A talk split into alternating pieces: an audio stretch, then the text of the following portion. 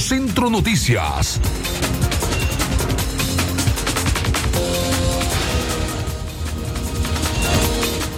4 de la tarde con 5 minutos. Este es un avance informativo en Radio Darío. A usted gracias por estar en sintonía nuestra a través de los 89.3 FM. Lo más importante ocurrido en los últimos minutos, todavía hay alarma en Jalapa ante la desaparición de una niña. En esta ocasión es una niña. Se trata de Staylin Vanessa Gómez Herrera. Ese es el nombre de eh, la pequeña de 13 años de edad, quien ha sido reportada como desaparecida por sus familiares en el municipio de Jalapa, Nueva Segovia, el mismo lugar donde asesinaron a Kathleen. Hasta el momento no hay ninguna información sobre el paradero de la menor. Emiliana Herrera Ramos, madre de Staylin Vanessa, expresó que su hija desapareció a eso de las 4 y 30 minutos de la mañana del pasado sábado 16 de enero. La madre de la adolescente comentó que ella regularmente se levanta a las 2 de la mañana para hacer comida, pues labora en una fábrica de tabaco de la localidad.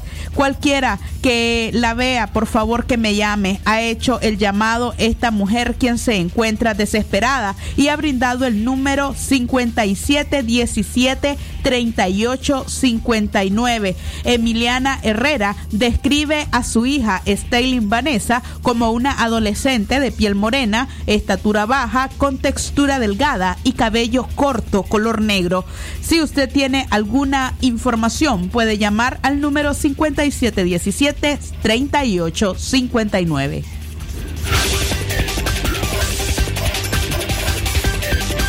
Más reacciones en cuanto a la imposición de cadena perpetua en el país y es que el Centro Nicaragüense de Derechos Humanos exige al régimen de Daniel Ortega y Rosario Murillo que cesen la represión revestida de supuesta legalidad. Así lo han hecho saber a través de un comunicado. El CENIT califica la imposición de cadena perpetua en Nicaragua como un instrumento más para la represión estatal que dirigen desde abril del 2018 y que tiene por objetivo únicamente silenciar o intimidar voces opositoras que denuncian las violaciones de derechos humanos y exigen libertad, justicia y democracia. Esta es solo una de las reacciones que hay a nivel nacional, sin embargo, también en otros organismos, así como en diferentes partes del mundo, ya se están pronunciando respecto a lo que ha sido la legalización eh, lo que es la aprobación en segunda legislatura de la cadena perpetua para nuestro país en lo que pretenden tipificar como delitos de odio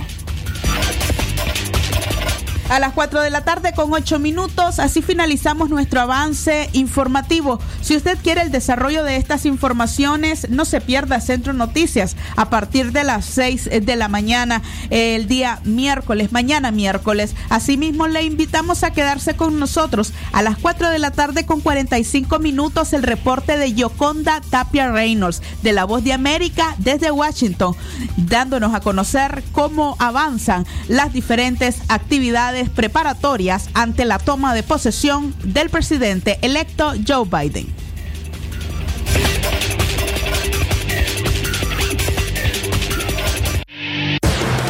Sistema Informativo Darío Noticias. Vamos a continuar con la información porque la Darío Noticias, la manera más eficiente de informarte.